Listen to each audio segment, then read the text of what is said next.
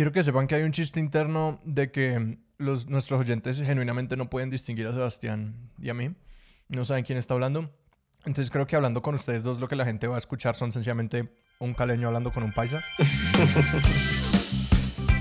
Bienvenidos a Expertos de Sillón. Este es el podcast en el que cada episodio hablamos con un invitado o invitados sobre sus placeres culposos, teorías totalizantes, aquellas obsesiones que les consumen la vida. Yo soy Alejandro Cardona. Y yo soy Sebastián Rojas. Y hoy estamos aquí, sí, después de mucho tiempo, con dos invitados, Simón y Santiago Posada. Simón y Santiago, bienvenidos a Expertos de Sillón. Muchas gracias. Gracias, ¿cómo van?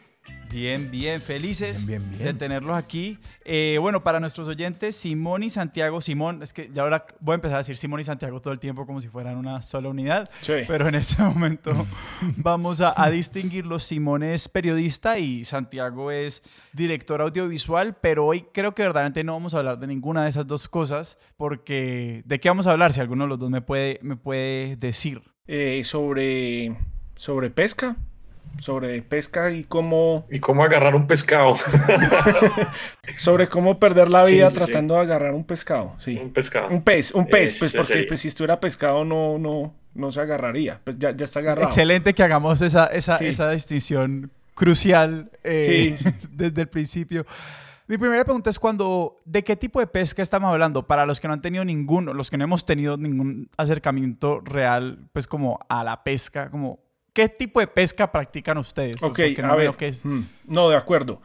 Digamos que la, la- la- la pesca pues es una actividad humana tan, tan antigua pues como la misma humanidad, ¿no? Y pues ha habido pues ah, hay restos pues arqueológicos que muestran pues eh, redes, que muestran anzuelos, en la Biblia pues hay registro de, de pesca con mallas, sobre todo, con, eh, y, y hay, bueno, y, y hay muchos pues restos arqueológicos que muestran que la pesca pues ha estado como siempre pues con los, con los seres humanos ahí, ¿no? Y digamos que también se ha- han pescado no solamente con, con estos aparejos, con redes, con mallas, hay muchísimas técnicas. Por ejemplo, en la Amazonía es muy conocida la, la- la- la pesca con barbasco, que es con unos venenos que los echan pues en los ríos y los peces flotan. Hay otras técnicas, por ejemplo, que es que las, los, pues, la- las personas entran a ciertos ciénagas, empiezan a caminar en círculos, alborotan todo el lodo que hay en el fondo y eso se hace pues como irrespirable para los peces y los peces empiezan a salir y los cogen con la mano. Está la pesca con dinamita, bueno, está como toda esa pesca de subsistencia. Pero ¿qué pasa? Digamos que hay una cosa que se llama pesca deportiva y, y- y de hecho creo que está catalogada así y creo que por el Comité Olímpico Internacional o bueno, e- e- es considerado un deporte. En Decathlon venden cosas de pesca, entonces es oficialmente un deporte. Sí, eh, ok, Decathlon, patrocinador oficial del podcast. De, bueno, ok, no. Pero el punto es, sí, hay una pesca de subsistencia, pues que uno la, la ve pues en todos los cuerpos de agua de- de- del mundo.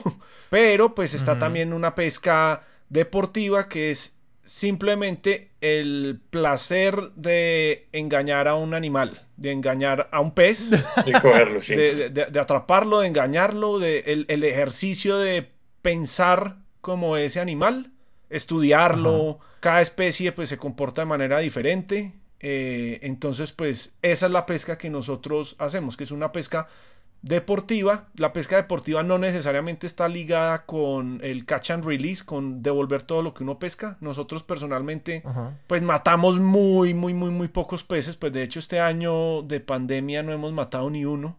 Ni uno. Y hemos pescado, ¿qué? Unos 12, hemos cogido por ahí 12, 12, sí, 12 individuos y no hemos matado ninguno. Todos siguen, todos siguen vivos. Nosotros tampoco, pues, vivimos de, ni necesitamos el pescado, pues, para vivir y para comer. Entonces, eso es como un, un dicho que Simón y yo tenemos mucho, que, que a veces nos encontramos con algunos pescadores deportivos que desafortunadamente eh, matan mucho, muchos de, lo- de las capturas que hacen y nos decimos como, pues, qué tontería, pues más bien uno va y compra la trucha carulla, pues ahí ya está, Sí, sí, ahí sí. ya está lista, ahí ya, o sea, tiene pues todo un proceso y, pues, Y sale, qué pendejada y sale más barato. hacer todo pues, eso. comprar Y sale más barato comprarla en carulla que, que ir, a, a ir a pescarla. Yo quiero empezar como a, a- a entender cómo funciona una salida de ustedes. Ustedes escogen una ubicación, ¿sí? Como que ustedes están pensando en la ubicación o en el pez? Es decir, ¿qué entra en ese proceso cuando están armando el paseo a, ir a pescar? Hay como dos momentos. Eh, hay un momento en el que tenemos que estar pendientes de las temporadas de ciertos lugares, eh, algunas temporadas que son más beneficiosas para ir a pescar a esos sitios. Entonces, eh, eso es como una, digamos, como una línea de pensamiento para decir a dónde vamos o cómo comienza la salida. Y la otra, obviamente, es como cuando nos podemos escapar del trabajo, cuando hay como un fin de semana como tranqui, no sé qué, eh, que ahí uno trata como de, ir a sitios a los que uno puede como ir más fácil o sitios en los que generalmente la pesca es como más, más estable, que no dependen tanto, tanto de la estación. Entonces, como que primero uno parte de ahí y, listo. O sea, básicamente es como, como ese es el punto de inicio.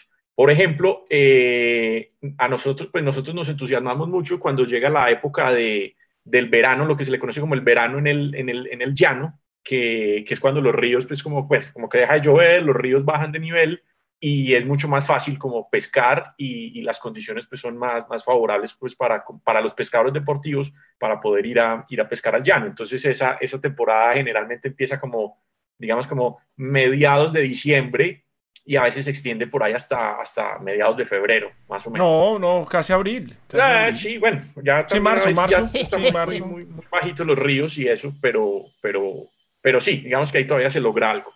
Entonces, la prioridad es bajar al llano, es ir al llano porque el resto del año es muy, es muy difícil, es muy difícil la pesca ya. Porque el río está muy alto, entonces que es difícil acercarse al lugar o qué? Sí, hay, hay, hay, varios puntos. Uno, pues si hay más agua en el río, pues los peces están más dispersos, eso por un lado. Pero lo que pasa es que nosotros hacemos una pesca que depende mucho de la visibilidad del agua, porque como nosotros no pescamos, o sea, nuestra mayoría, el, el, 98% de, de nuestro, el 99% de nuestras salidas a pescar es con señuelos artificiales que simulan presas. Eso es muy diferente a que uno coja una lombriz, la mete en un anzuelo y se siente a esperar, aunque eso pues es una técnica que hemos aprendido a respetar porque pues hemos visto que, tiene su, técnica y su, complejidad. Pero digamos que nosotros hacemos ese, del 99% de nuestras pescas es con señuelos artificiales. Y para ello hay que esperar, pues digamos que el gran el gran problema de eso es la visibilidad del agua, qué tan clara está el agua. Entonces, cuando está lloviendo, pues hay ríos que se dañan mucho y los peces pues no ven nada. Entonces, eh, carece de sentido. Sobre todo los peces que más nos interesan. A nosotros nos interesan como... Que ya hay otra clasificación que son como los peces deportivos. O sea, los peces que mejor pelea dan. Ah, claro, los más difíciles. Sí, sí, los más difíciles y los que son, digamos, más agresivos en su ataque y en la pelea en general. Y hay otros sitios eh, en Colombia que siempre dan pesca. Cuando no podemos ir al llano, pues de todas maneras tenemos esos otros sitios evergreen y pues los vamos como rotando según los antojos y preferencias que tengamos. A mí hay algo que me parece muy interesante de, al principio decía Simón, y, bueno, ahorita que hablaste de la pelea, es este tema de, de, los, de, que hay que simular cómo piensa el pez. Imagino que eso entra un poquito al tema de, armar los señuelos. ¿Cómo precisamente escogen ustedes los peces que van a ir a buscar? O sea, mejor dicho, ¿qué tipo de peces hay, hay en Colombia que, que, den, por decirlo así, esa pelea? Bueno, diga, eh, Colombia es un país supremamente privilegiado, pues, como en, en, en, especies de peces. Pues está todo lo que es lo, todo lo de la cuenca del Orinoco, que es increíble pues allá hay peces como muy codiciados por los pescadores deportivos, como lo son la payara, eh, la curvinata, el pavón o tucunaré. Y que todos estos nombres están increíbles. Y ya todo el tema de bagres, que tenemos una variedad de bagres. Increíble que a nosotros pues no, no nos gusta mucho pescarlos porque, porque ya hay que hacerlo con lombrices. Ya hay que hacerlo como con, otro, con carnadas vivas y, y eso no nos entusiasma tanto. O sea, si uno quisiera una pelea de esas, tendría que ir al mar, por ejemplo. Eh, y pues son, son animales que uno puede pescar a 5 horas de Bogotá. Todo, todo, el, todo el tema de bagres, que ya está el bagre amarillo, el bagre cajaro, el valentón, el bagre rayado. El barbiancho, el bagre pobre, el chancleto. Más, más. La sierra cagona, la sierra copora, el cieguito. Nah, básicamente está eso. Luego están los de la cuenca del Magdalena Medio, que está ahí uno muy, muy chévere que se llama La Picuda. Hay otro que se llama ahí La Dorada o Mueluda. Están también las zabaletas. Una acotación de la, de la picuda. La picuda es un salmónido, eh, es decir, es de la familia de los salmones, como las truchas y todas las variedades de salmones que hay. Entonces, básicamente en el Magdalena hay un salmón, como, como pues, hay en Alaska o en, o en la Patagonia. Eh, entonces, es, pues es divino, es de carne rosada, es, es, es, espectacular. Y como es tan codiciado, desafortunadamente está muy, muy acabado. Pues lo, lo, han, lo, han, pescado mucho. Y aparte de eso, eh, bueno, pues están los lagos de, de Cundinamarca y Boyacá, pues que en, en, a finales de los años 30 el Ministerio de Economía en ese entonces hizo como una campaña para sembrar trucha. Y entonces introdujeron la, la, la trucha a Colombia. Eh, y pues casi todos los cuerpos de agua de tierra fría tienen trucha. Y hay muy buenas truchas pues de, de, de muy buen tamaño. A pesar pues de que el Instituto Humboldt y el, y el Ministerio de, de Medio Ambiente eh, la declararon como especie invasora y pues no se puede repoblar ni cuidar, sino que al contrario se, se, se, incita a su depredación y terminación. Entonces digamos que la, la trucha pues está amenazada. Por convivencia. sí, sí, por, por decreto gubernamental está amenazada la trucha.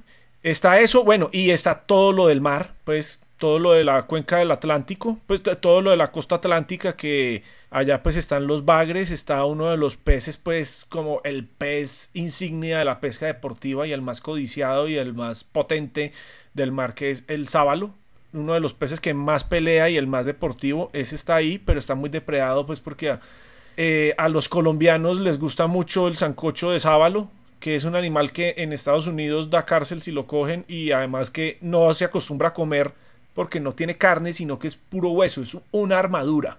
Es una armadura, ese animal es impresionante.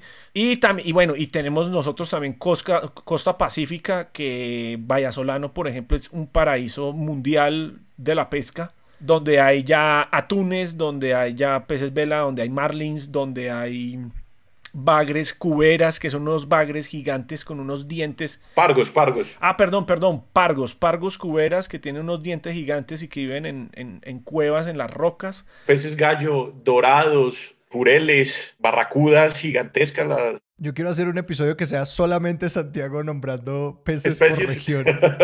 y gracias al canal de Panamá, pues los, los sábalos se pasaron del Atlántico al Pacífico y se han detectado pues hasta en Costa Rica sábalos del Pacífico y Vallasolano está lleno de sábalos increíbles que pelean de manera increíble. Hablemos de esa pelea. Sí, hablemos de la pelea. Le, le, hemos dado como vueltas y yo quiero saber verdaderamente qué constituye este enfrentamiento, este duelo entre, entre pescador o pescadora y, y pez. Bueno, yo creo que primero tendríamos que que, que, determinar un poco como cuál es el equipo que uno como pescador usa para, para esa pelea. Perfecto, el arsenal. Sí, exacto. Eh, obviamente dentro de la pesca deportiva pues hay varias categorías y prácticamente eh, nos hemos encargado de desarrollar cañas específicas para pescar ciertas especies. Entonces, como esta caña le sirve uno para los bagres, esta caña le sirve uno para los vela, este carrete le sirve para esto, tan. Eh, el, un universo que es súper amplio es todo el tema de las líneas, las, los, pues, nylons que uno usa, que pues, popularmente pues, se usa nylon, pero hay otras líneas como son la línea trenzada, que es una línea que es una trenza de filamentos de, de, de Kevlar. Eh, hay líneas, bueno, hay líneas de mosca, se pesca a veces también con, con líneas metálicas, como con una guaya de, de moto o de bicicleta. Eh, bueno, y todo, como todo ese arsenal. Dentro de, esa, dentro de esa categoría, pues también tenemos que empezar a determinar los tipos de señuelo que, que existen. Bien, digamos que como que el señuelo más emblemático que hay es un señuelo que se llama, popularmente le dicen Rapala. Bien, Rapala es una marca de señuelos, pero es una marca de señuelos eh, finlandesa que se la inventó Don Rapala. Lauri, Lauri Rapala, Lauri Rapala. Durante, durante la Primera Guerra Mundial eh, estaba muy popularizada la pesca con dinamita en los ríos en Europa y, y, bueno, y, y, la dinamita también, obviamente, durante la guerra se puso muy, se puso muy escasa. Digamos que se necesitaba para otras cosas. Se, claro, sí, sí, sí. La, la, prioridad era otras cosas, pero seguramente habían unos manes muy enfermos por pescar que encontraban la manera de buscarse ahí una dinamita para pa, pa, pa ir a sacar pescado, porque así somos. Pero este man, este man en Finlandia eh, lo que hizo fue que diseñó un, un señuelo que básicamente es como una silueta de un pez en madera principalmente en balso, y entonces eh, uno básicamente lo que hace es que lanza este señuelo al agua, con el carrete uno lo va recogiendo a cierta velocidad y el pez, eh, por medio pues, de la resistencia que genera en el agua, eh, el, perdón, el señuelo, por medio de la resistencia que genera en el agua, se mueve y simula el movimiento de un pez. Y resultó que fue todo un éxito y uno de los primeros eslogans de Rapala fue como pesca con Rapala que pesca más que la dinamita. Eh, bueno, en todos los países hay, incluso hay gente que hace sus, propias rapalas, pues tallándolas en madera y haciendo todo eso. ¿Y siempre las hacen en madera o ya las hacen como en plástico? En, todo, en, goma, en látex, en plástico, en madera, en maderas duras, en maderas blandas. Y me imagino que hay todas las especies de, de pez representado ahí y todos los tamaños. Un amigo nuestro, pescador, alguien que nos ha enseñado mucho, un pescador pues de toda la vida aquí de Colombia que se llama Daniel Herrera, él nos, nos, nos, nos, dice mucho como que todo este tema del señuelo, de las formas, de los colores, es un poco como impresionismo, ¿no? O sea, uno no trata como de, de generar, como de, de, sí, como de simular exactamente una especie en, en, un señuelo, o sea, estos peces no, estos señuelos que les digo no son así hiperrealistas, más bien son como, como sugerencias de pez y que más bien cuando estás bajo el agua con sus colores y el movimiento, dan como la impresión de algo y, de alguna manera como que disparan unos impulsos en los peces que bueno, que son todo un misterio que ya ahorita hablamos un poco como del, del tema de los colores, que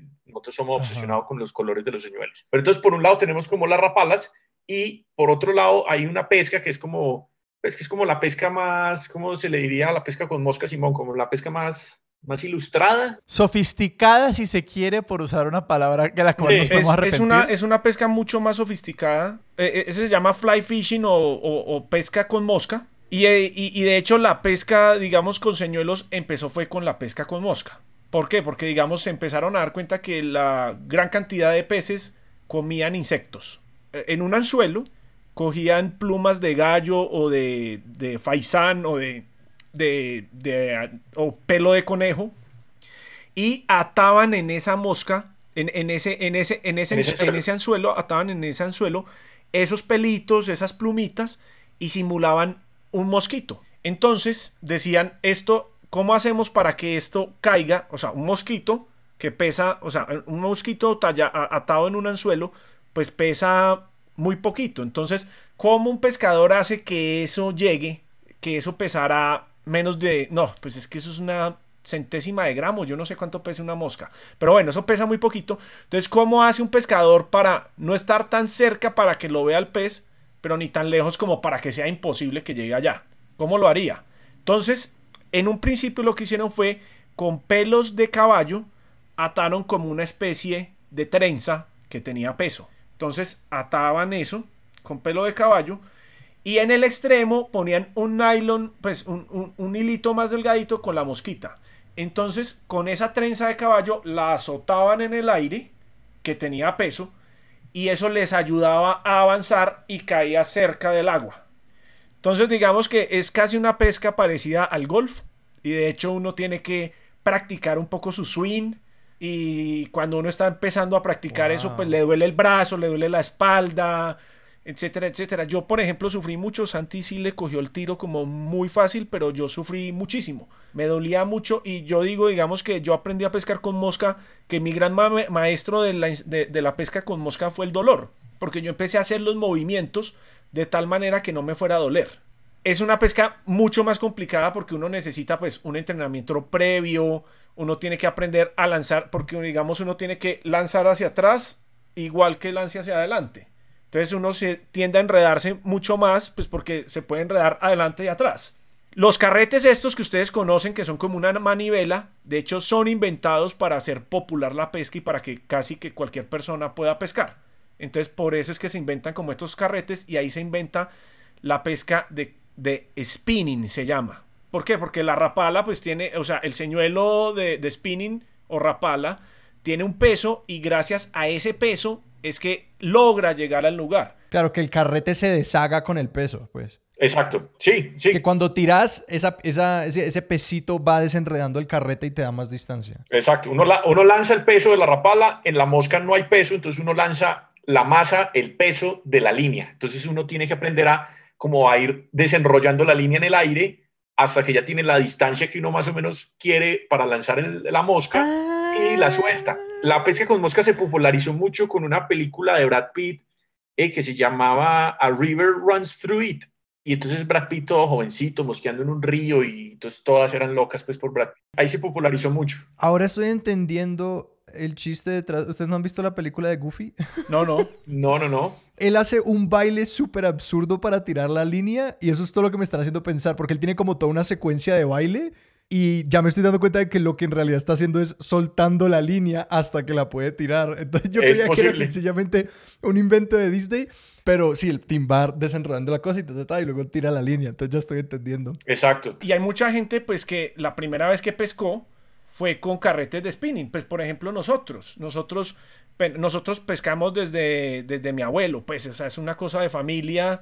Eh, mi abuelo y después mi papá pescaba y pues nacimos nosotros y pescábamos con ellos y pescábamos con mis primos y tal. eh, pero ellos también pescan de una manera muy ocasional.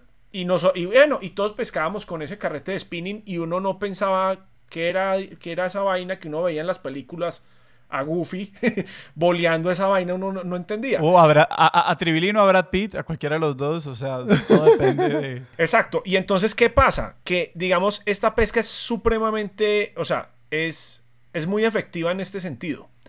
En el sentido en que cuando uno tira una rapala y cae la rapala en el agua, pues hace un montón de ruido. Entonces los peces suelen espantarse, pues cuando uno tira esto.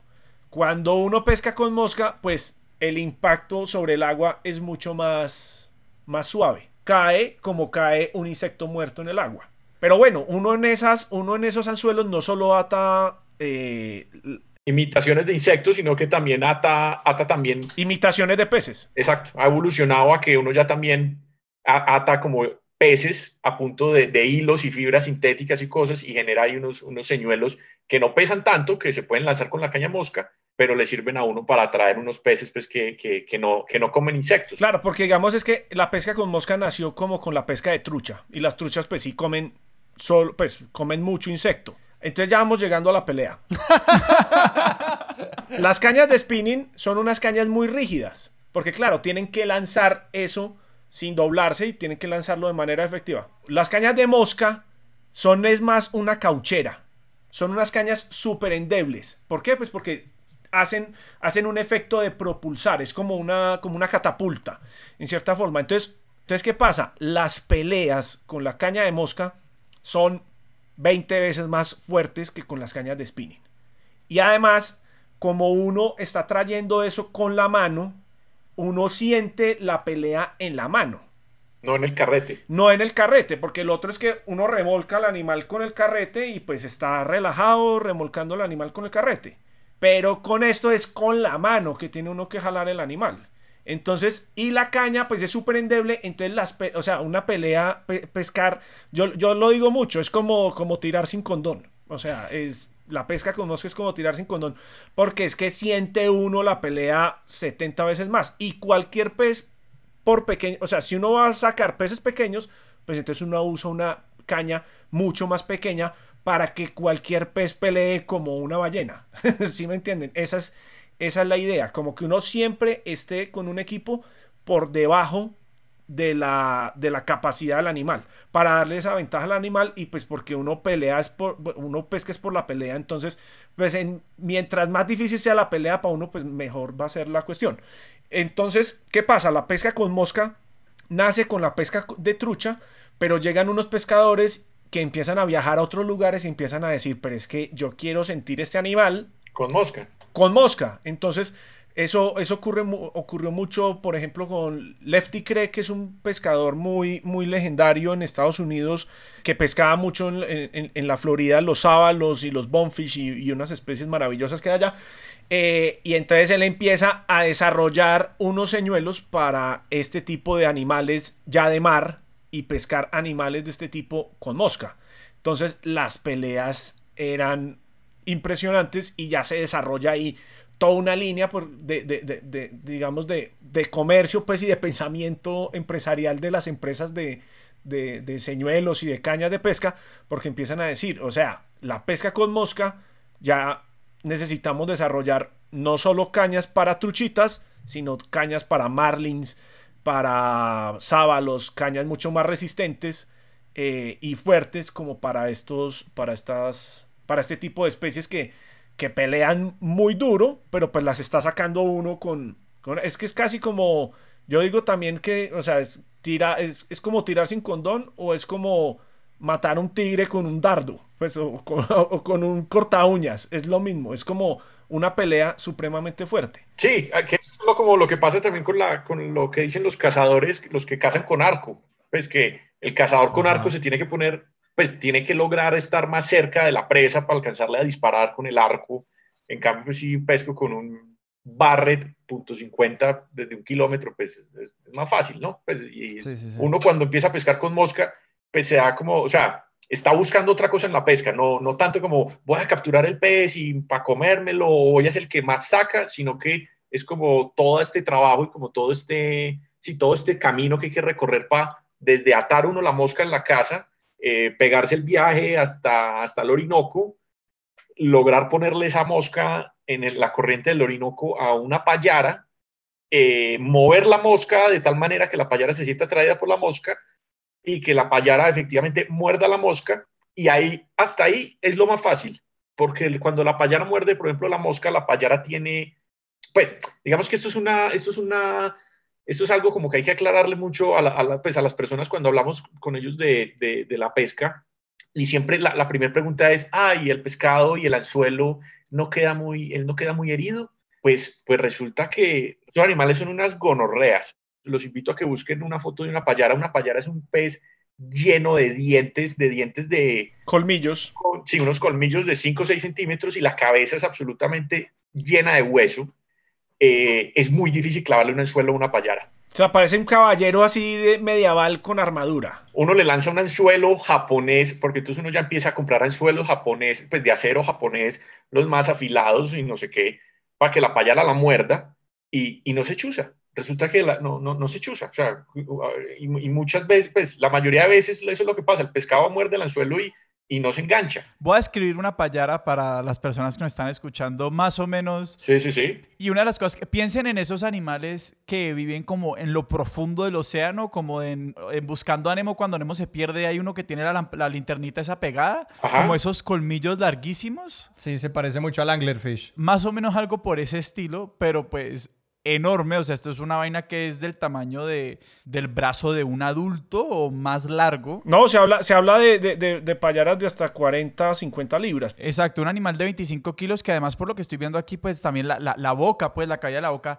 por los dientes que tiene se le ve que a veces no se le cierra por completo. Entonces, pues ahí me imagino que es parte de como, pues que ella puede morder y no Es impresionante. Y no se le puede, y, perfectamente el anzuelo no pasa absolutamente nada. No pasa nada, sí, no, y también hay que pensar, los peces, muchos peces, pues muchos peces comen otros peces y los peces están llenos de espinas. Por ejemplo, los, los bagres, uno no sabe, pero las aletas de los bagres, bueno, sí, creo que casi todos los bagres eh, tienen, unas, tienen unas espinas por si otro pescado se los come, ellos despliegan esas espinas y matan al que se lo está comiendo.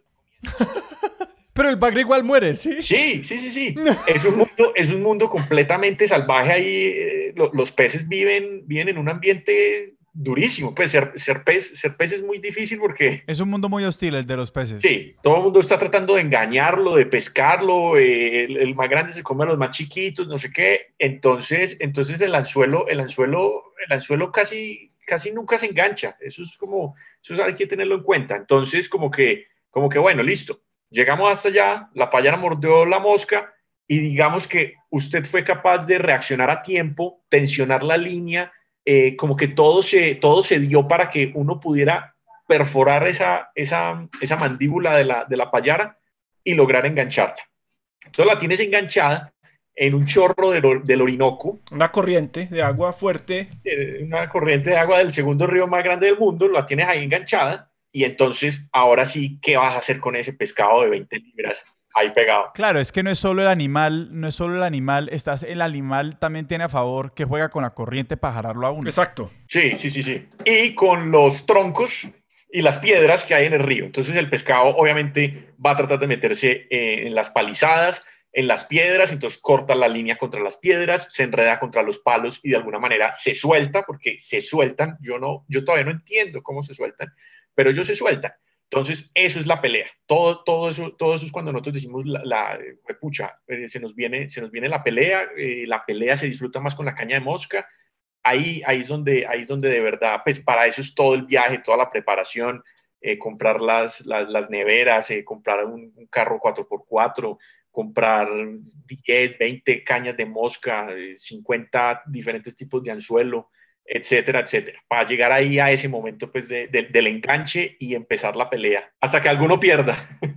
Y ahí hay más factores, entonces pues Santi llegó hasta, hasta que está enganchada y estamos en el chorro, entonces se puede romper en un tronco, se puede, se puede romper contra una roca, pero digamos que si el piloto de la lancha en la que uno está se agüeva un poco, pues de pronto puede cortar la línea si el bote estaba desordenado, si alguien soltó un anzuelo, eh, cambió un anzuelo y lo dejó en el piso y el pescador está peleando y pisa el anzuelo, pues se daña el paseo completamente.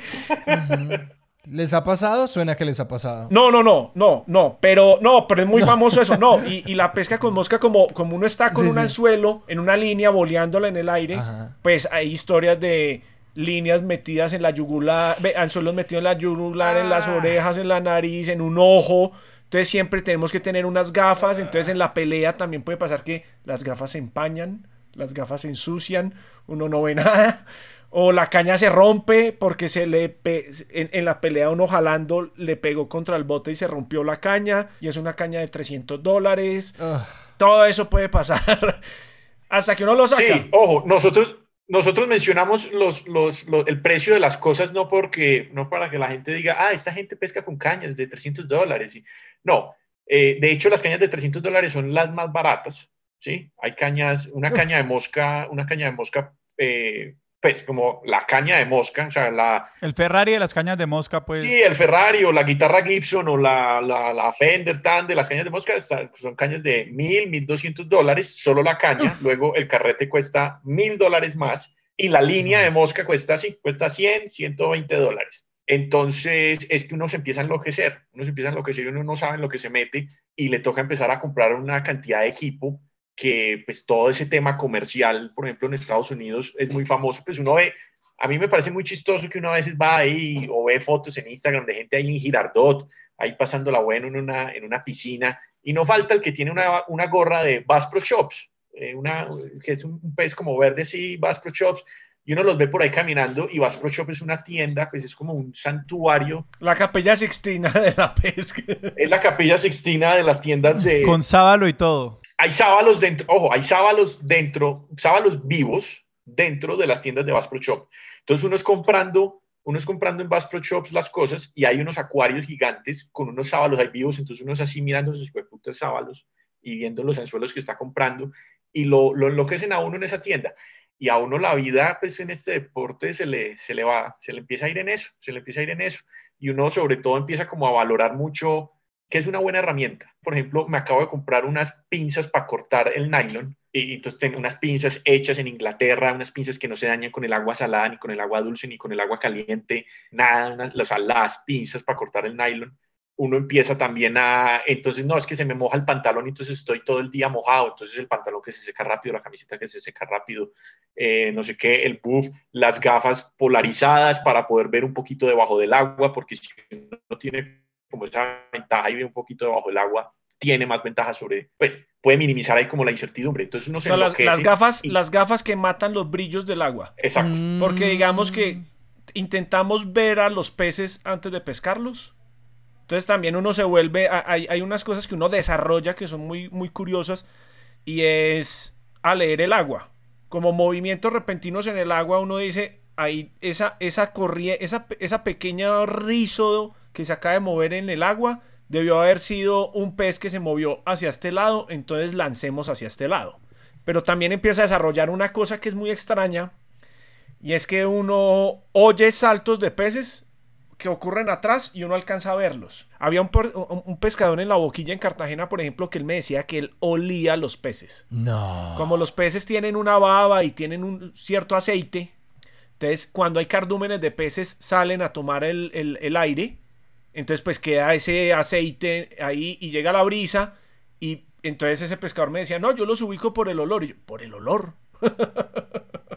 y entonces sí, y, ahí, y, ya, y eso también es súper interesante porque como pescamos en todo lado, entonces oímos a este pescador de la boquilla, pero también hablamos con pescadores del Orinoco, pero también con pescadores del Magdalena Medio, pero con pescadores de, de Estados Unidos, pero con pescadores de tal, y empieza uno a cruzar ciertas cosas sobre, sobre todos estos sentidos y sobre toda esta gaminería que puede ir uno desarrollando. Entonces, por ejemplo, uno sabe que hay una cosa que es como, como general, que es muy curiosa y es, por ejemplo, cuando un pez salta, si hace mucho escándalo, es un pez pequeño.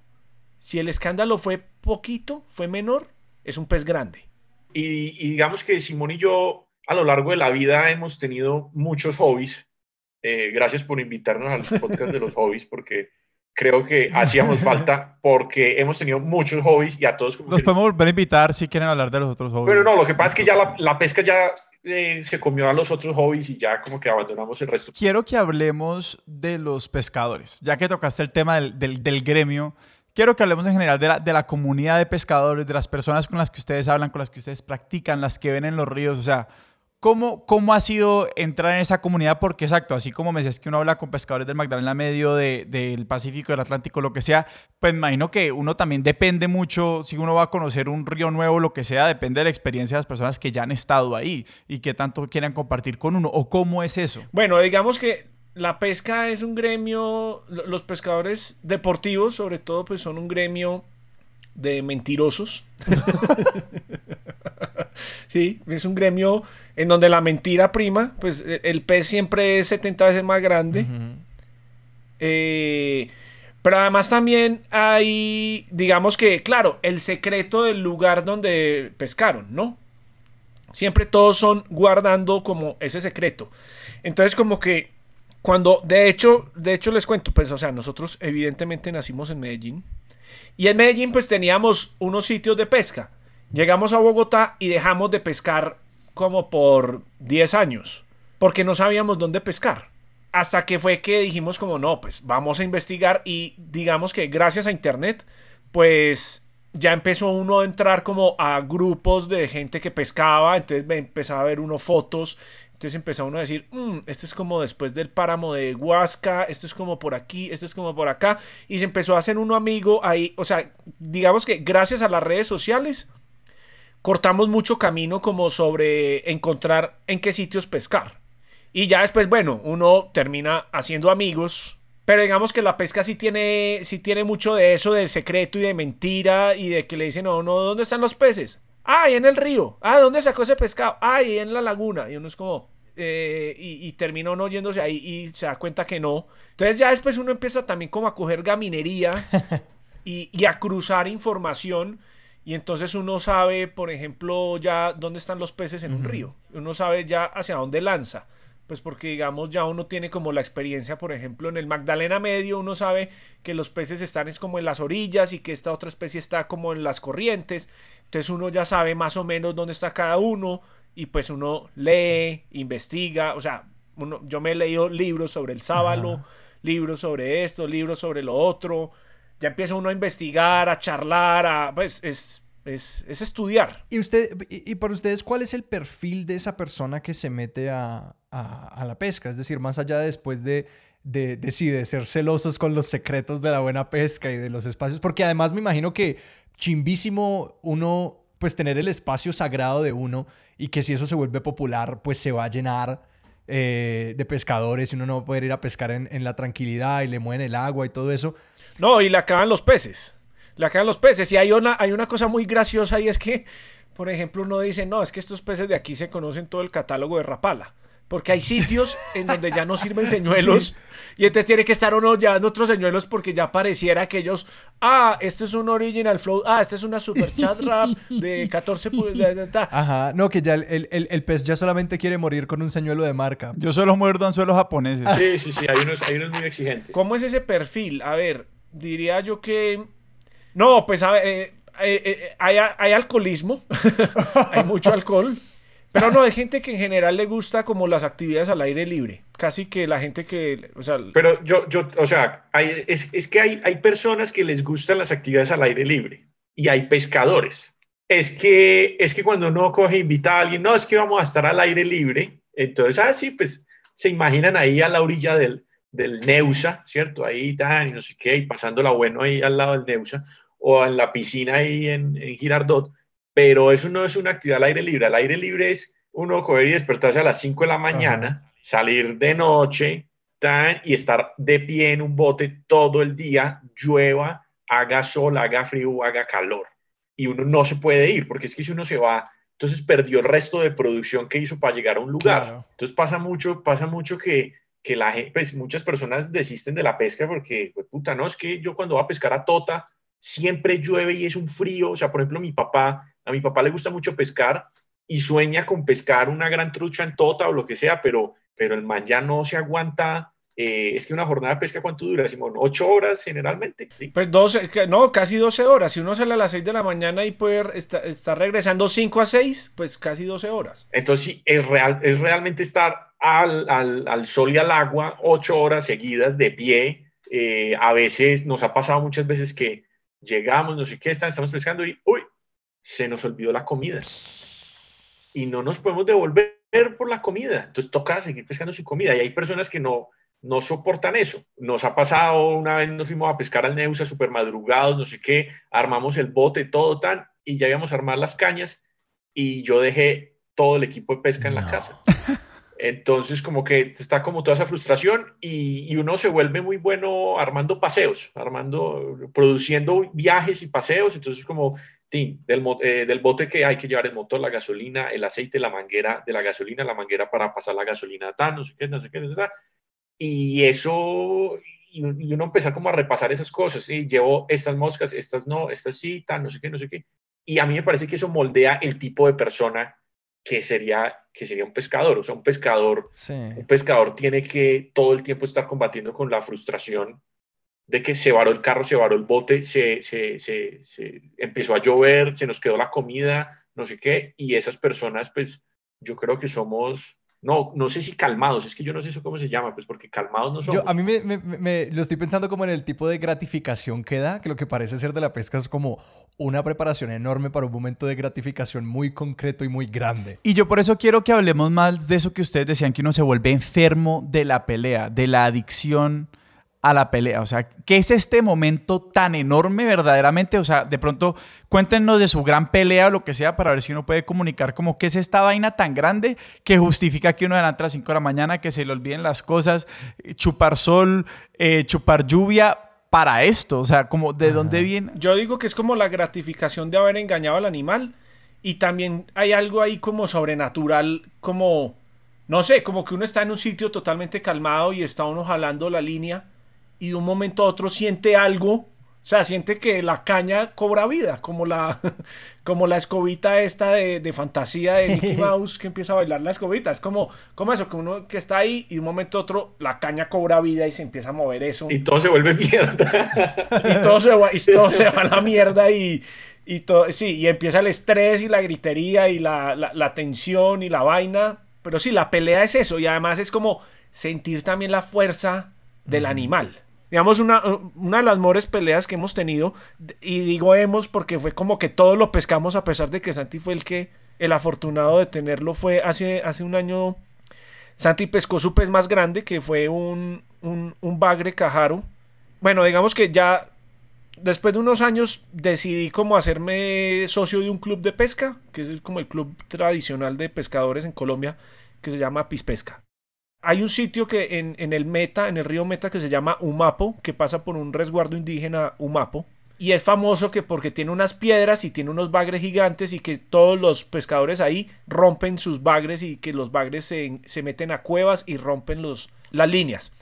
Entonces empezamos a producirlo todo y como nosotros somos, es, o sea, en ese club nos ven como ellos son los mosqueadores y de, un, de repente dijimos, nos vamos a ir a sacar bagres con lombrices. Fue como, ¿qué es este, qué es este fracaso? Salimos un poco tarde en la mañana. El botero, el botero, el detalle del botero. Ah, bueno, no, no, no, no. Resulta que necesitábamos ya, como esa zona del río no la conocíamos bien, pues necesitábamos a un pescador de ahí que nos llevara la lancha, o sea, un, conductor del bote. Y entonces, pues todos los mejores boteros ya los tenían otros pescadores. Entonces nos dijeron, no, pues está Don Fidel. y Don Fidel es un viejito que ni siquiera podía orinar porque tenía un problema de próstata, ni siquiera podía cargar el motor porque le dolía la espalda. Y pues sí, pues don Fidel es ahí como, pues sí. Entonces lo llamamos y don Fidel estaba así totalmente agradecido. No, es que yo no había vuelto a trabajar porque yo no sé a mí por qué no me han vuelto a llamar, no sé qué. Y entonces voy a ir a orinar. Ay, no pude orinar. O sea, el señor estaba así, un viejito totalmente y, vivía solo y no lo llamaba nadie, era como viudo, o sea, la, triste así como el, pobre, la escena del pobre viejecito. Y entonces todos nos ven y entonces vamos saliendo a pescar y todos como, hmm, ya van como tarde, no deberían ni ir. Y nosotros, ok. Y nosotros bajamos así, no tenemos buenas cañas para, para, esa, para esos bagres ni nada, pero nos fuimos con el, con el botero, pues con el, con, el viejito, que, al que nadie le tenía fe. Y entonces nos fuimos así con Don Fidel, así, y Don Fidel pues conducía muy bien, pues eh, ha navegado ese río toda la vida, tan. Y llegamos a un sitio y Don Fidel puso el bote en un sitio cuando llegamos, tal. Y entonces extendimos todos, tal, y coge Santiago y tiene un pique, y entonces Don Fidel, saquemos el bote, no sé qué, porque uno esa pesca pega, pega el bote en la orilla, extiende las, las carnadas y apenas pica, pues uno tiene que salir en el bote para, para arrastrar el pez fuera de las rocas y de los palos y llevarlo como a la mitad del río y pelearlo ahí y cansarlo ahí para después poderlo coger, tomarse la foto, soltar y, quitarle el anzuelo y soltarlo. Entonces nos salimos así rápido y don Fidel reaccionó muy bien y nosotros dijimos, wow, el viejito está perfecto. Tal, y sacó Santi un bagre amarillo, que es como uno de los grandes bagres, pero un bagre amarillo bebé. Y nosotros, bueno, pero es un bagre amarillo, excelente, listo. Y Santi, este es mi primer bagre amarillo, es bebé, pero es un bagre amarillo. Ok, tal. Listo, los liberamos, tal, y nos volvimos a hacer ahí. No pasa un minuto cuando un pique el hijo de puta. Y nosotros salgamos, salgamos. Y el bote no salía y entonces éramos tres pescadores, Santi y yo, un amigo Saúl y, el viejito. Entonces nosotros empezamos a brincar en el bote para que tuviera menos peso y el señor pudiera salir más rápido. Entonces éramos brincando. El señor arranca muy rápido. Entonces al caer en esa saltadera nos caímos todos ahí. Ya estábamos en la mitad del río. Santi en el piso, yo encima de Santi, Saúl encima de todos, y Santi ahí peleando, y, todavía lo tenés, todavía sí lo tengo. Y esa mierda empieza a jalar en la mitad del río Meta. Fin, fin, fin, fin, fin, sonaba el carrete así impresionante. Y nosotros, ¿qué putas es esto? Y la caña así doblada. Y entonces Saúl le iba a mandar la mano al nylon. Y es que no, pero yo No, no, no, no, no, no, no. No, ¿cómo le vas a meter la mano a eso? No, no, Y nosotros ahí brinque y Santiago recogiendo. Bueno, lo otro es que todos teníamos las, las, cañas y los, eh, y los cebos en el agua. Entonces también teníamos que recoger todo. ¿Para hacerle espacio y para no irse a enredar o qué? Claro, también teníamos que recoger todo para no ir a enredar a Santiago y que, y que no quedara enredado todo vuelto nada. Entonces, nada, logramos así recoger caídos en el piso, en el bote, con la nevera aquí, con la NASA aquí, con el viejito aquí, o sea, todo tenaz. Y entonces empiezas a, empieza Santi a pelear, a pelear, a pelear cuando le vemos la cola a ese bagre, que ese bagre es la cosa, es el bagre más lindo que hay en el mundo. Es un bagre que tiene, primero que todo, la cabeza es grandísima y, es durísima y parece un tronco de árbol. el es el cajaro. Sí, Y tiene una franja blanca y tiene las colas naranjas y el resto es café. Súper bonito, súper bonito y pelea muy, muy, muy fuerte. Entonces apenas vemos esa cola naranja, dijimos, hueputa, sacamos el primer bagre caro que hemos sacado en la vida. Pero, pero la frase, la frase al unánime, o sea, todos al mismo tiempo fue, hueputa, un cajaro. O sea, todo fue, hueputa, un cajaro. Esa es, la, esa es la frase, esa es la frase. Ahí lo que hicimos fue que dijimos, busquemos una playa y llegamos a la playa y ahí ya lo manejamos porque era muy grande como para levantarlo ahí en la mitad del río. Lo levantamos, eh, usamos un anzuelo que se llaman anzuelos circulares, que lo que hacen es no chuzar, sino que enredan, se enreda, entonces el animalito quedó perfecto. Eh, las fotos, no sé qué, y la liberación, entonces en la liberación pues uno lo tiene ahí eh, en el agua y lo empieza como a mover como para que por sus branquias vuelva a empezar a, pasar el agua. Y en ese momento Don Fidel dijo, mi trabajo aquí ha terminado y se metió al río y se desvaneció. Exactamente. más o menos. Sí, Don Fidel salió del, salió del retiro, o sea, ya todo el mundo lo llama. Sí, no, don Fidel, don Fidel, gran, gran elemento. Muy cansado, no podía ni orinar, no podía cargar nada, pobrecito. Pero el señor escogió el punto preciso. Ese man algo sabía. Sí, sí, sí, claro. el- el- el- sí, sí, sí, algo, algo sabía, algo sabía. Entonces, y nada, no, lo liberamos y, y tal. Y entonces llegamos allá al club con el video y pues desde entonces nos dicen los mosqueadores de, De fondo. fondo, de fondo. Les quería preguntar por la, como esta idea de la psicología del pez y el comportamiento del pez y eso cómo se ata a los anzuelos y como este trabajo que va en los anzuelos. Es decir, ustedes les toca o se ponen a leer de comportamiento de peces y de psicología del pez porque me imagino que un poco del desarrollo de todas estas técnicas de pesca vienen un poquito asociadas con cómo ve un pez debajo del agua, cómo siente un pez, el agua, los colores, exacto, que me imagino que uno ahí tiene que saber, bueno, pues un pez qué colores ve, cómo percibe colores, cómo percibe movimiento, el pez qué sensibilidad tiene a las sustancias que están en el agua y pues uno sabe que un tiburón pues sabe ubicar la sangre, pero digamos un pez sabe ubicar una lombriz en agua eh, turbia, por ejemplo. Bueno, primero el tema del color, o sea, la teoría dice que obviamente como estos colores fríos, el morado, el azul, eh, su longitud de onda les permite eh, ser visibles a mayor profundidad, ¿cierto? Eh, y uno arranca, uno arranca desde ahí, entonces uno piensa, bueno, no, de pronto yo voy a usar un, un señuelo, yo voy a tener, no sé, pensemos, voy a estar pescando en un pozo o en un lago muy profundo, que muy profundo, muy profundo, digamos como para pesca deportiva, empieza a ser, yo diría que a partir de los, de los 40 pies de profundidad, cuando ya es más de 40 pies o, o alrededor de los 40 pies, ya es, esto es un pozo profundo. Eh, entonces uno empieza a pensar, ah, bueno, de pronto, si voy a tener el señuelo por allá abajo, sería bueno que fuera, que tuviera alguno de estos colores que, que son más visibles, digamos que a mayor profundidad. Eh, si son aguas ma- eh, menos profundas, eh, peces que, digamos, comen más en la superficie, uno puede empezar a, a utilizar eh, colores pues, verdes, amarillos, rojos. Eh, un color que nos gusta mucho, que es un chartreuse, se llama, que es como un verde neón. Esa es como, como la teoría del color básica. Lo, lo, ideal, lo ideal es que eso funcionara así, pero eso no funciona así. Entonces resulta que, que, que uno va a un pozo profundo y pone una rapala naranja y verde chartreuse que se supone que allá abajo no se ve y esa es la que funciona. Ajá. Entonces eso, entonces se vuelve es un tema de uno tener todos los colores y todas las rapalas que más pueda, ¿cierto? Para, para poder minimizar la incertidumbre y uno a lo largo, pues cuando, sobre todo cuando uno llega a pescar a un sitio nuevo o un- a un- sí, o una especie nueva, uno empieza a poner y a poner diferentes señuelos y a variar las cosas para, para, para precisamente como para hackear esa, esa, eh, digamos como es- esa mentalidad, esa mentalidad del pez. Ahora, hay unos peces que ven bien, hay otros que no ven tan bien. Por ejemplo, los bagres no tienen tan buena visión. Los bagres se guían más por el, por el olfato, por sus bigotes les sirven para eso. Y, bueno, y, el juego se vuelve a tratar de minimizar la incertidumbre para ver si uno alcanza a cazar en algo de la personalidad de, de- los peces, ¿cierto? Entonces hay unos que comen más en la mañana, hay unos que son activos todo el día, que eso también que entra también a ver el tema de la luna. Eh, hay, quienes creen en, que la luna, en que la luna sí afecta, hay otros que creen que no afecta tanto durante la pesca. Si es luna llena por la noche, entonces eh, quiere decir que el agua está más iluminada, entonces los peces son más activos de noche. Por lo tanto, en el día no van a estar tan activos, ni van a estar queriendo comer tanto. Entonces, ese es un poco como cómo afecta la luna. La luna también afecta a la marea. Entonces, cuando la marea está alta, por ejemplo, pues en, pues el mar, en las costas, eh, los peces se acercan más a la orilla.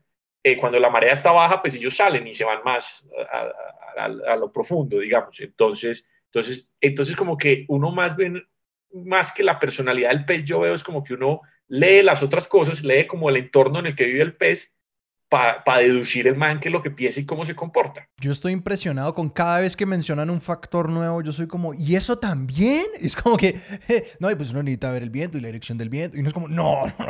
No, claro, no, hay por ejemplo, en, en la pesca de lagunas hay una cosa súper interesante y es la relación entre la temperatura, el color y la profundidad. Entonces, entonces, por ejemplo, está la creencia de que los señuelos morados, o sea, que al descomponer como el, el espectro de la luz, el color morado es como el que mejor se ve mientras más profundo. Entonces, ¿qué pasa? Digamos, uno sabe que las truchas viven bien en, tal, en, en un rango de temperaturas. Entonces, si uno ve que la temperatura exterior está muy fría, entonces uno va a decir, pues la trucha va a estar muy arriba porque no va a estar en, no va a soportar el agua más abajo que es más fría. Entonces va a estar más arriba. Entonces arriba se ven colores más como verdes, rojos, amarillos. Entonces uno usa señuelos verdes, rojos, amarillos.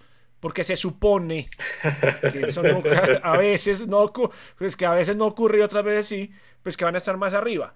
Si el día está soleado y hace mucho calor, pues la trucha va a estar más abajo porque no le gusta tanto el calor, entonces por lo tanto uno busca colores morados y rapalas moradas para que se hundan más, pues para que estén más abajo. Digamos que lo más diciente de, de, la psicología de los peces es esto, uno a veces está trayendo el señuelo y ve el pez detrás del señuelo.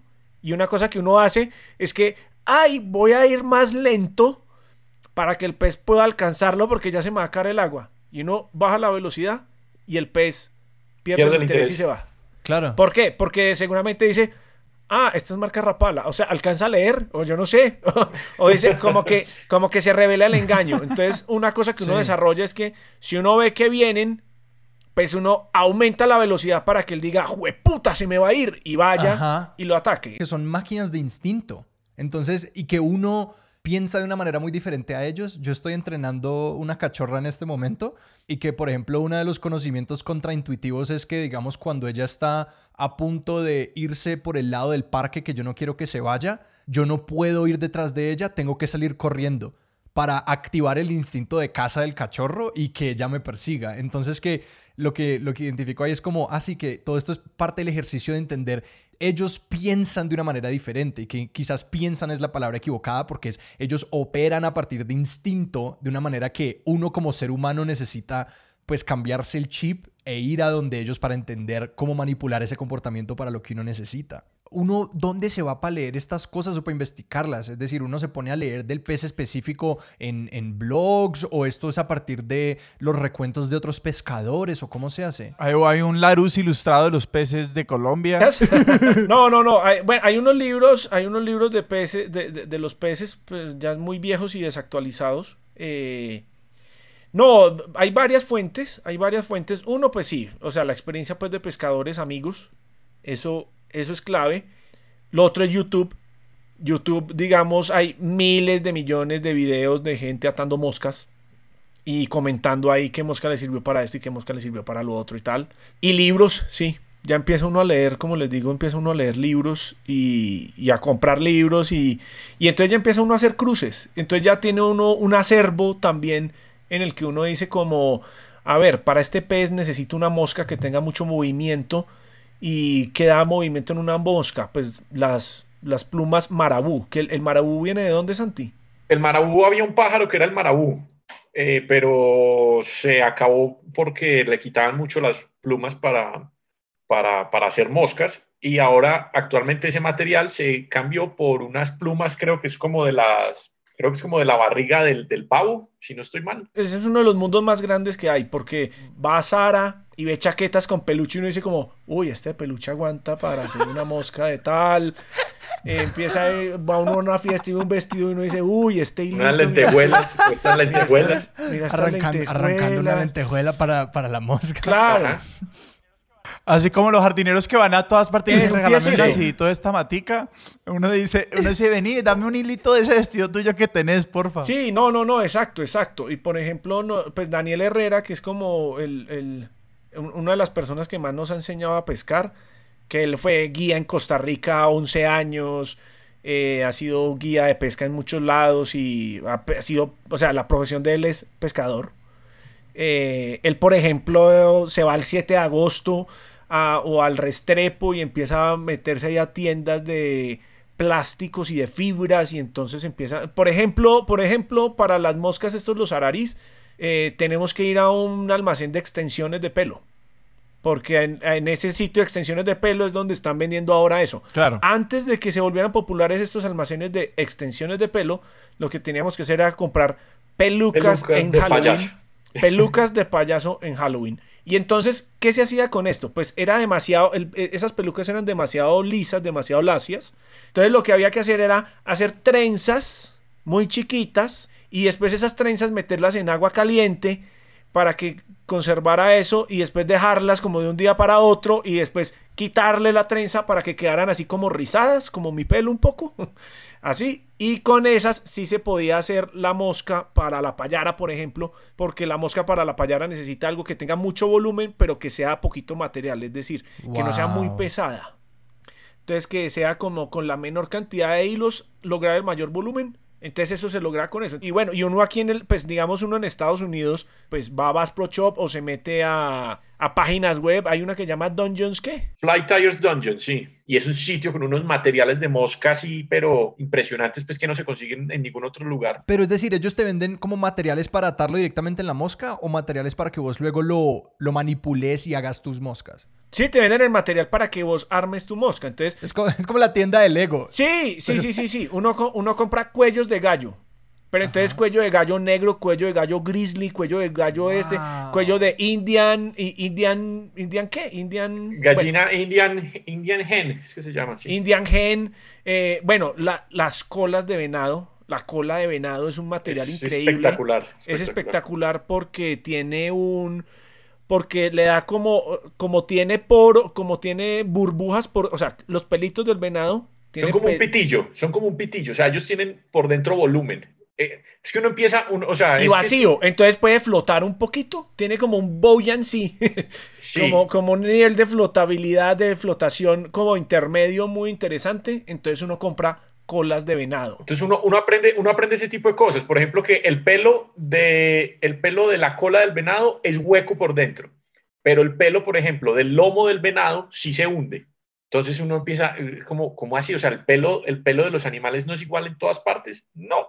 Por ejemplo, las gallinas, las plumas del cuello de las gallinas, de, los gallos, eh, son, más, son unas plumas más largas y las de, las, las de la espalda, que son, es otra porción que uno compra, son unas plumas eh, más gruesas. Entonces esas sirven más para las colas, las del cuello sirven más para esto otro.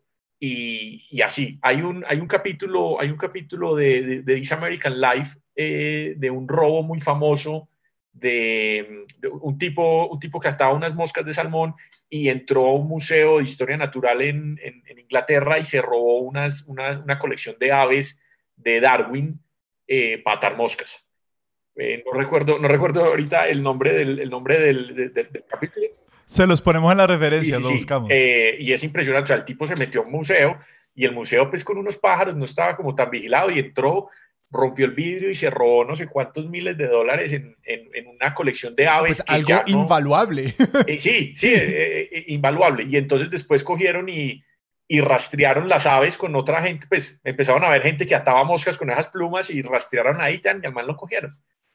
Y, y llega, llega, llega a ese punto, el atado de moscas, digamos que por el lado de, del fondeo, que es pescar con lombriz o incluso con las rapalas, no se expande tanto el universo. Entonces, por eso nosotros también como que nos sentimos tan atraídos por la pesca con mosca y caímos ahí en ese, en ese hoyo. digamos que uno en Estados Unidos pues tiene acceso a- hay granjas especializadas en crianza de animales para este tipo hay una empresa que se llama Weeding Farms y entonces ellos tienen las gallinas La genética de unos tal, la gallos. genética de unos gallos que tiene el pelo así entonces que permite darle vuelticas a la esto para que se haga así después ok tiene todo eso entonces uno allá tiene un mercado gigante para escoger esto pero en Colombia como diablos también. Entonces a veces pues logra uno que, que no le pillen traerse algunas moscas, algunos materiales de estos, pues porque a veces la DIAN jode, jode por este tipo de cosas. Eh, y también empieza uno aquí la inventiva de cómo diablos uno se consigue, se consigue eso acá.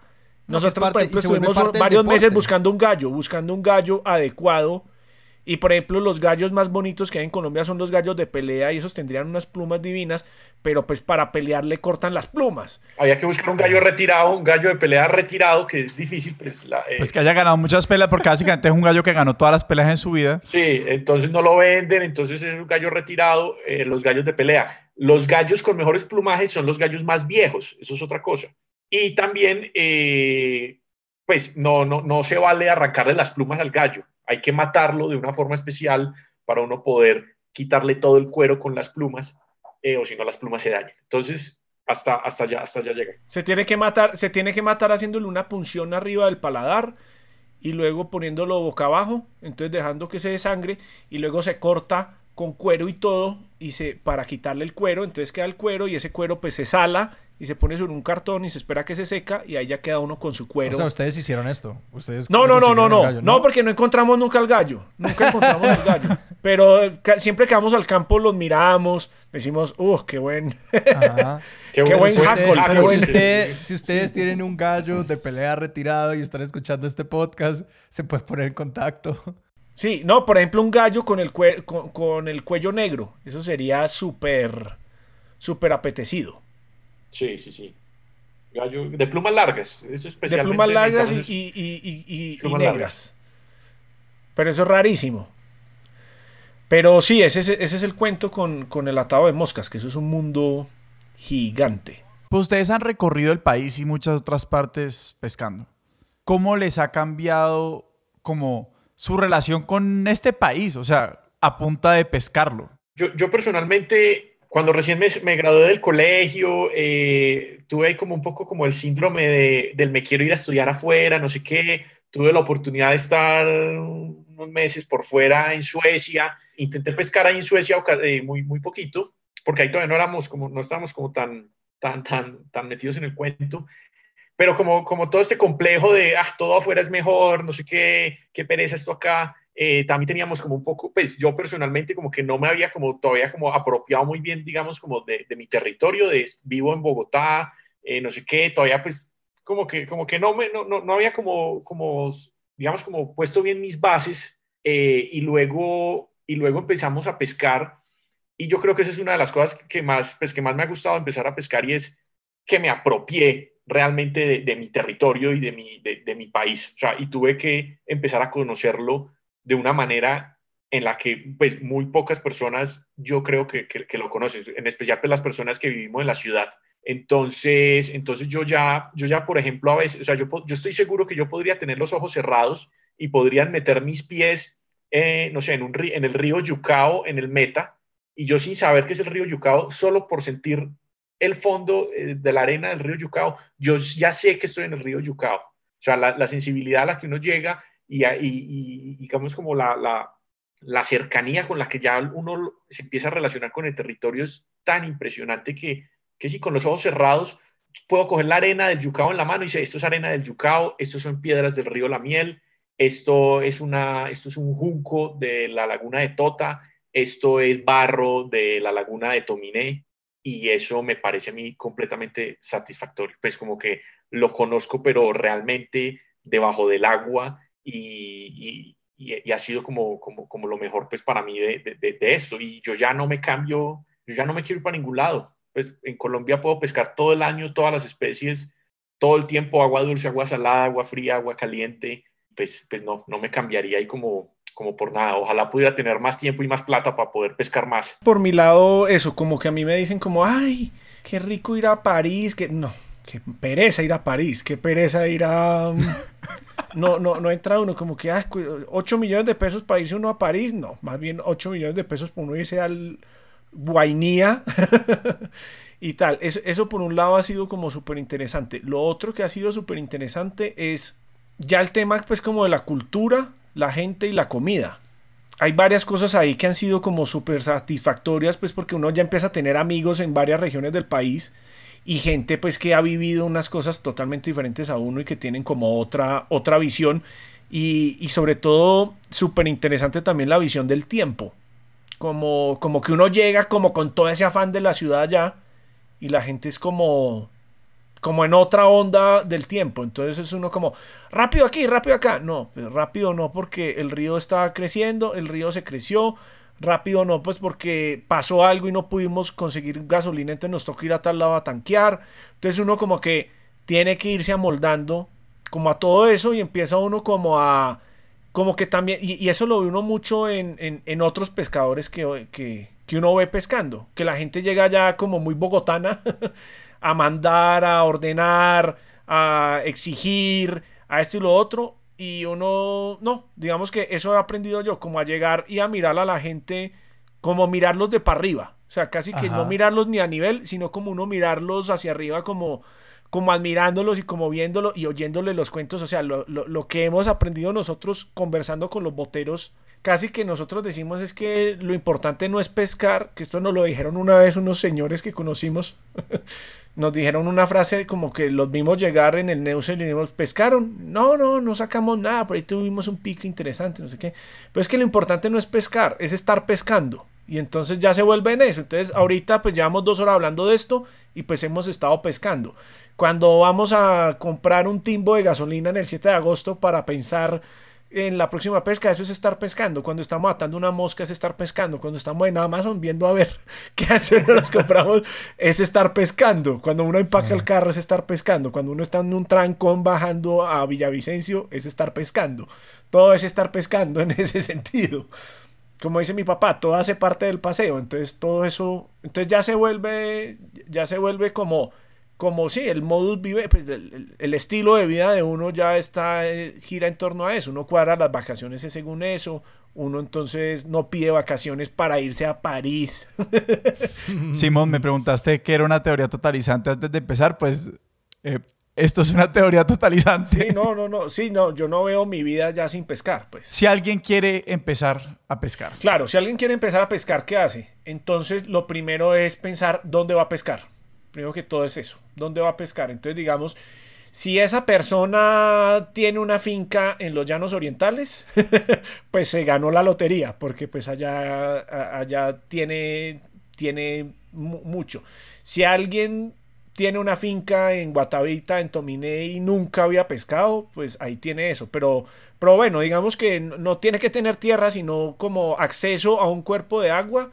Entonces, digamos, básicamente es como investigar qué especie hay ahí, ¿no? Yo les quiero preguntar por, ¿hay algún equivalente como a, al muro de escalada local? Que puede que no lo haya, pero yo me pregunto, es decir, si yo quisiera salir este fin de semana e ir a un sitio donde a mí me armen con caña y que haya una guía o algo así, porque siento que para alguien que, está en ceros y quiere probar algo, eh, como hay algún sitio donde uno lo tomen de la manita y le muestren como el 101 de cómo hacerlo? Sí, sí, sí, claro. Están estos lagos por allá en Huasca y en, y en La Calera. Eh, Truchas el Abuelo, eh, la, lagunas de Siecha.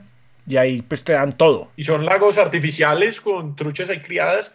Y, y eso, pues, nosotros, pues, se les dice truchódromos. Eh, digamos que eso, sí, eso tiene, eso tiene solamente uno de estos pedacitos de la pesca, ¿no? Que es ir, pues, poner a él la lombriz en el agua y, sentir el pescado y sacar.